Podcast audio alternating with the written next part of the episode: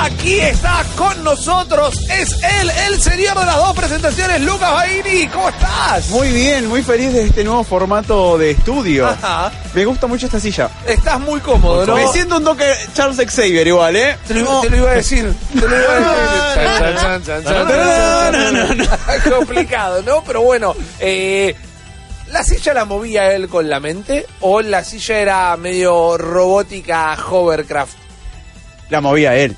Sobre todo en, los- eh, en la serie que todos recordamos de, dibujitos. Claro. Sí. No tenía ningún perro control esa silla. pero el- Flotaba y era un pedazo de metal, básicamente. Era muy fachera. Era súper fachera, Muy. eh, pero... Práctica, sobre todo. Ocupaba un lugar.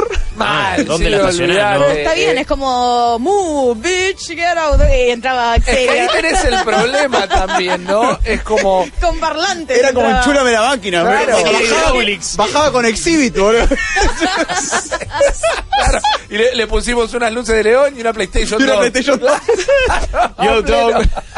Ese auto lo prendías y Ay, te, quedabas sin batería. Era imposible mover. Ustedes Qué buen sabían meme ese, que ¿se acuerdan? esos ¿Cuál? El, el meme de Yo dog, Le puso- I heard you like uh, PS2, so we put a PS2 on your PS2 Es while you PS2. Tiene que volver. Uy, qué, Era pero. Ustedes sabían que meme, jamás sí, sí, sí. tocaban la parte mecánica de esos Jamás, autos, ¿no? era- O sea, el- Sí. el, auto seguía sin funcionar. No, era un accidente buscando dónde pasar el Y auto. hay, hay muchas historias de gente que dicen que en realidad no era nada eso y que nunca les daban el auto Y que claro. era todo re O que se lo eh. sacaban, inclusive. Sí, sí, Era sí, sí. la peor. Pero bueno, ah, el profesor Javier, fantástico. Sí, No, veníamos por ahí.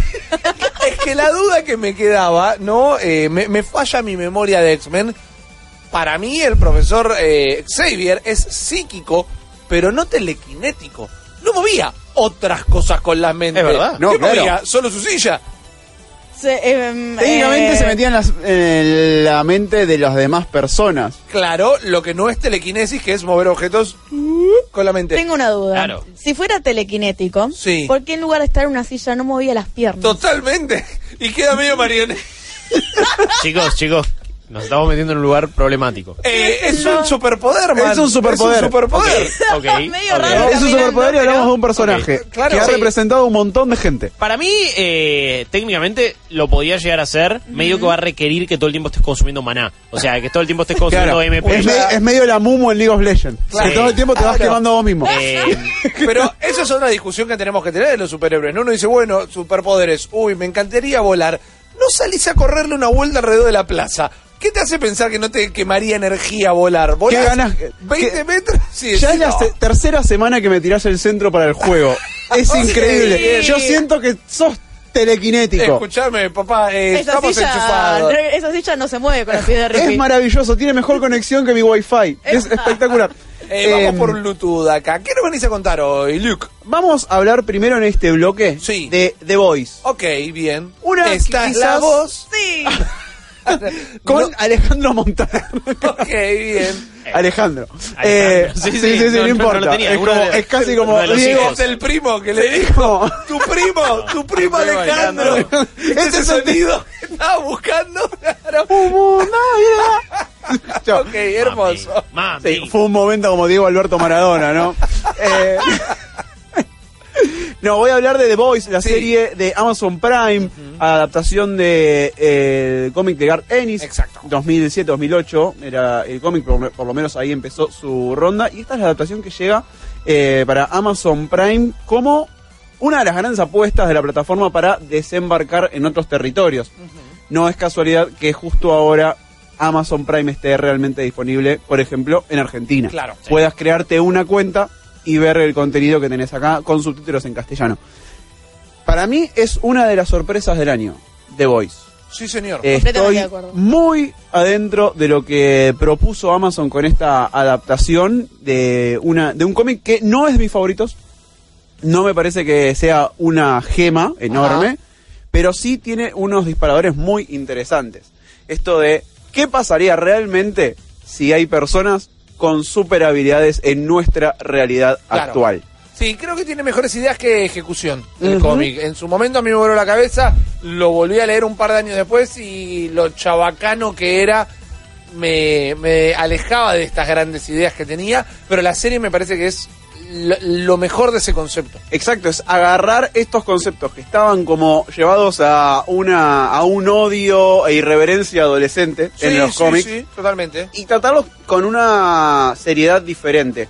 ¿Qué pasa? En The Voice los superhéroes son una realidad de todos los días, son las superestrellas Claro. del mundo y son un producto de una mega corporación también. O sea, hay mucha gente con habilidades especiales, lo cual generó que haya corporaciones que los manejan y Claro. que lo ven como un asset más. Son casi futbolistas. Hasta ¿Sabes que hice como mucho el, el link con los con futbolistas, con Claro. deportistas de alta competencia? Exactamente. One Punch Man también plantea algo parecido, mucho más naif que The, The Voice. Claro. Pero creo que es Son agentes gubernamentales visión. casi. Claro. Son policías superdotados. Claro, acá en realidad son parte de, de la industria del entretenimiento. Claro. Y a partir de Ellos mismos industria- protagonizan sus películas. Exacto, es O sea, como muy buenísimo. bizarro. Sí. Pero a partir de eso empieza la serie a preguntarse un montón de, so- de cosas sobre eh, la imagen pública, sobre redes sociales, sobre el mundo hiperconectado, cuál es tu cara verdadera y cuál es la cara que mostrás al mundo. Ajá. Y en el medio de todo este quilombo tenemos a dos protagonistas. Huey, a quien... ¿Cómo inicia la serie? Es espectacular. No, es, es durísimo. Es, es espectacular, ¿eh? Pero, eh, content warning. Mal, lo conocemos... Guarda, claro, guarda por cómo arranca. Es que ¿eh? lo conocemos a Huey con su pareja dando, a- está a punto de dar el paso de irse a vivir juntos, todo está perfecto y de repente le pasa un súper, un súper Claro. por el medio de la novia, le revientan a la novia y ese momento tan gore y tan grotesco me hizo pensar en, ok, voy a ver algo parecido a Kikaz en donde lo grotesco es y medio que te alejas de lo humano. Claro. En ese sentido. Como lo empezás a tomar como Sí, alguna sí. relevancia mucho más liviana. Pero no, ese primer episodio, ese piloto, te hace entender que lo que pasó es muy grave. O sea, un Sí. chabón hizo explotar a una piba en el medio de la calle. Y es una superestrella en donde está todo cuidado. Se supone que su imagen es la de un héroe. Es que es la misma situación de una estrella de rock, un actor, actriz, quizás. deportista, teniendo un accidente, quizás emborrachado Ajá. o bajo los efectos de alguna droga y medio, bueno, ¿cuánto querés? Y lo arreglamos. Eh, Y ahí con, es- la, con, el- con la familia de la víctima. Eh, eh, es- me, me- me parecen muy copados. Es como una- es una versión pesimista de lo que sucedería si hay superhéroes, a la vez, lamentablemente, me parece muy realista. Y es una versión, la verdad es que es como decís, Serían corruptos los me, co- superhéroes. me convence mucho más que Sí. la versión altruista del cómic tradicional. ¿no? De una coherente. persona con super habilidades va a estar por encima de todo esto que es Claro. la el burocracia y la corporación mundial. ¿Sabes que inclusive en este primer diálogo, que es el prólogo de todo lo que va a suceder, me pareció justo lo que vos estás describiendo, súper humano, él que está por dar, por dar este paso eh, eh, de nuevo en su vida, te lo plantean muy desde lo terrenal Sí. y en ese punto donde vos te podés identificar con este personaje. Inclusive sus impulsos, eh, ya te lo describen creo que en 10 segundos, que te dicen... eh, él quiere tener un eh, aumento, supongo, y te lo escriben con una eh, seguidilla de imágenes que nunca lo, lo llega a hacer. Te describe todo lo que pasa en el cerebro de este primer personaje de una manera cinemática, podría decirlo, que eh, te lo hace sentir muy visceral. Muy, yo podría ser esa persona. La cinematografía de esta serie es fantástica. Eh, el laburo de, de cámaras y edición, uno podría decir que es Edgar Wright, por Sí, ejemplo. sí, Bueno, sí. El Y, primer capítulo lo dirige Dan Trachtenberg, que va a ser la película de Uncharted. y se, y se roba algunas mecánicas que conocíamos o hizo muy popular, por ejemplo, Breaking Bad. Ajá. De agarrarte un detallito, que puede ser un afiche, puede ser un cuadro, puede ser algo que parece que va a pasar secundario y en el final del episodio o en el final del siguiente episodio realmente tiene una significancia mucho más poderosa. Claro. Sí, es un foreshadowing muy sutil. Muy, muy, muy sutil. La verdad es que la forma en que se guarda las cartas también en la serie para ir tirándolas episodio tras episodio. Quizás es una, serie, es una temporada de ocho episodios. En el quinto te siguen metiendo nuevos personajes que se sienten orgánicos.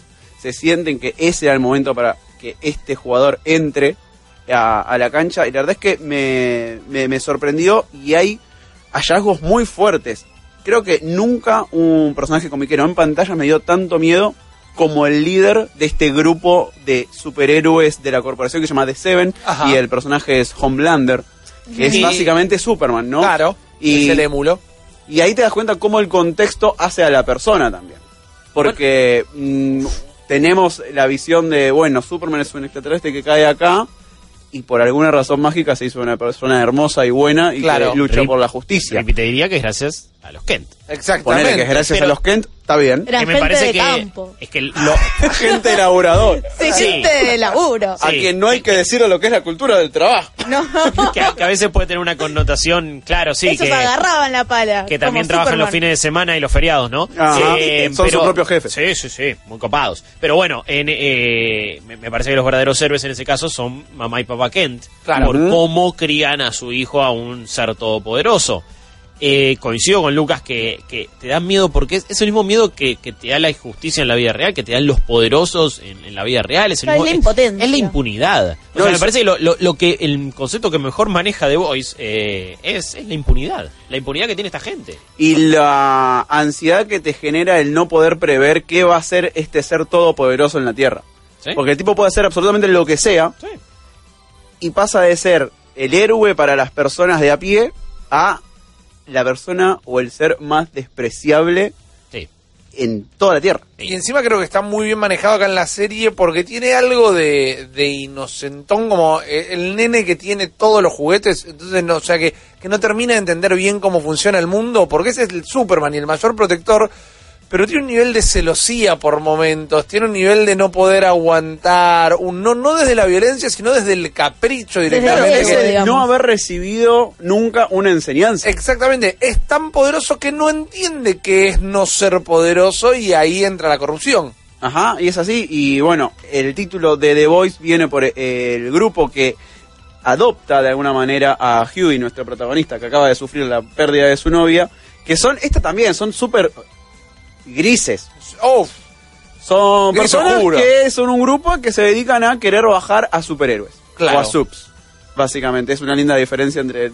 los la palabra superhéroe solo se usa desde el lado de la corporación. exactamente. ¿no? La- el sub, que es solamente, solamente una persona con habilidades, lo usan estos muchachos que se las arreglan cual Batman contra la Liga de la Justicia a encontrar la debilidad de cada uno y pim, pimba, pimba, pimba. La verdad, es que que, son el Batman de esta serie, De esta por así serie. decirlo. la verdad es que a nivel de ejecución, estructura de, narrativa de los episodios, no depende del, del cliffhanger al final de cada Ajá. uno.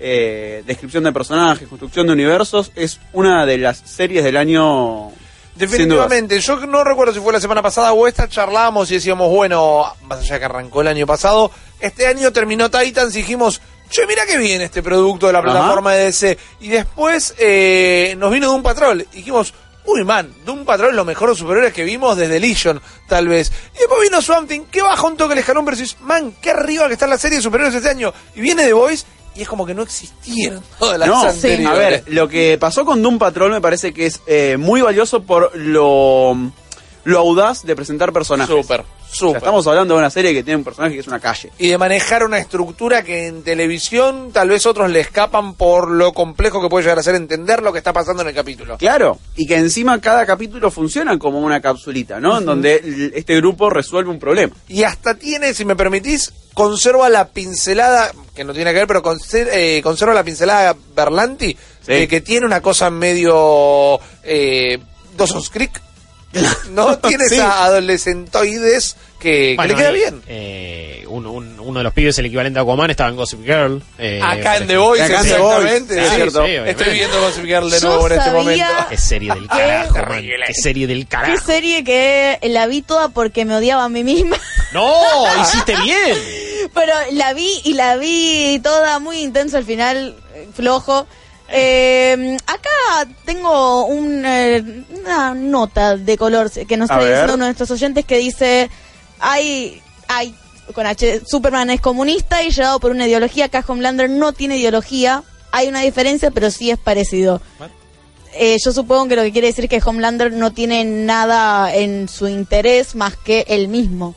Asumo que sí, y eso también es lo que lo hace tenebroso. Claro. La serie tiene una de las mejores escenas del año para mí, que es la del avión, no voy a contar mucho más, que es- de alguna manera está en el cómic también, pero el suspenso, cómo la, crece la maldad dentro de cada uno de los personajes y las decisiones éticas que tienen que hacer, es espectacular. Porque encima maneja como en un balance perfecto, como en una escala cromática perfecto, todos los actores eh, de, de- de esta serie, no solo los actores que interpretan un papel, digo, todos los personajes de esta serie, en un momento u otro se corrompen cada uno para su lado, y algunos, los que interpretás como los buenos, eh, decís, bueno, pero no, tomaron una buena decisión, no es que se corrompieron. Y no, vemos como todos quiebran sus valores para adaptarse a este mundo que es una realidad distinta a la que conocemos nosotros. De redes sociales igual, también en ese sentido. Y me gusta cómo a cada uno de estos, de los siete, se los presenta como gen- gente horrible Claro. Eh, desde el primer episodio y después con el correr de la temporada siguen siendo gente horrible,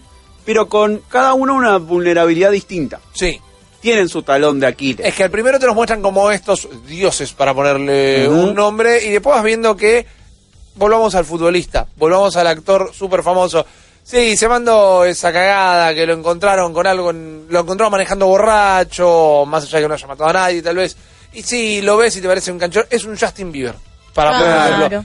Lo querés cagar a trompada, lo ves y lo querés cagar a trompada. Con todo lo malo que ha hecho, no deja de ser una persona que a la noche llega a la casa, caga, se ducha, llama a la madre para decirle que la extraña. eh, en el fondo, todo superhéroe también es un humano al fin y al cabo. Pero la verdad es que fue un gran año para las series, para el superhéroe o el género comiquero en la tele. Exacto. Falta todavía Watchmen. te iba a decir eso. Estamos abriendo el paraguas. y viene el campeón del mundo a reclamar ahí su Ajá. trono. Vamos. Viene Watchmen. Y- Igual The Voice está increíble. No, fantástico. Y, y, y en realidad, si Watchmen está por encima es porque, ah, bueno, descorchemos una sidra porque tuvimos el mejor año posible. Sí, Definitivamente. Eh, The Voice ya tiene confirmada una segunda temporada, Sí, de hecho estaba confirmada antes de que se estrene la primera. Eh, y tiene todo el sentido del mundo. Metamos, por favor, démosle un espacio de honor a la tercera temporada de Young Justice, que también viene súper ocupada, eh, volvió realmente como la gente lo esperaba. Pero bueno, quieren ver The Voice, Amazon Prime está disponible en nuestro país. Si quieren recurrir a otras modalidades, También nosotros no somos la policía, exactamente, pero tampoco se lo recomendamos. Eh, yo en su momento de, de, de- de recontra no me había puesto Amazon Prime para ver Seinfeld nada más. Y Claro. después se me fue llenando de contenido. Está la John Wick, hay un montón de series. Y hay muy buenos originales. Hay muy buenos originales, así que sí, la verdad que eh, la, la- la pantalla chica es lo tuyo, es una plataforma bastante recomendable. Pero ahora nosotros de alguna manera nos vamos a meter en este mundo superheroico. Ajá. Así que invito a todo el mundo que se tome el último minutito para el eh, último quiebre de esta noche y al regreso seguimos con más Lucas Baini. Acabas de escuchar solo una pequeña parte del multiverso Malditos Nerds. Viví la experiencia completa de lunes a viernes de 22 a 24 en porterix.com y twitch.tv barra Malditos.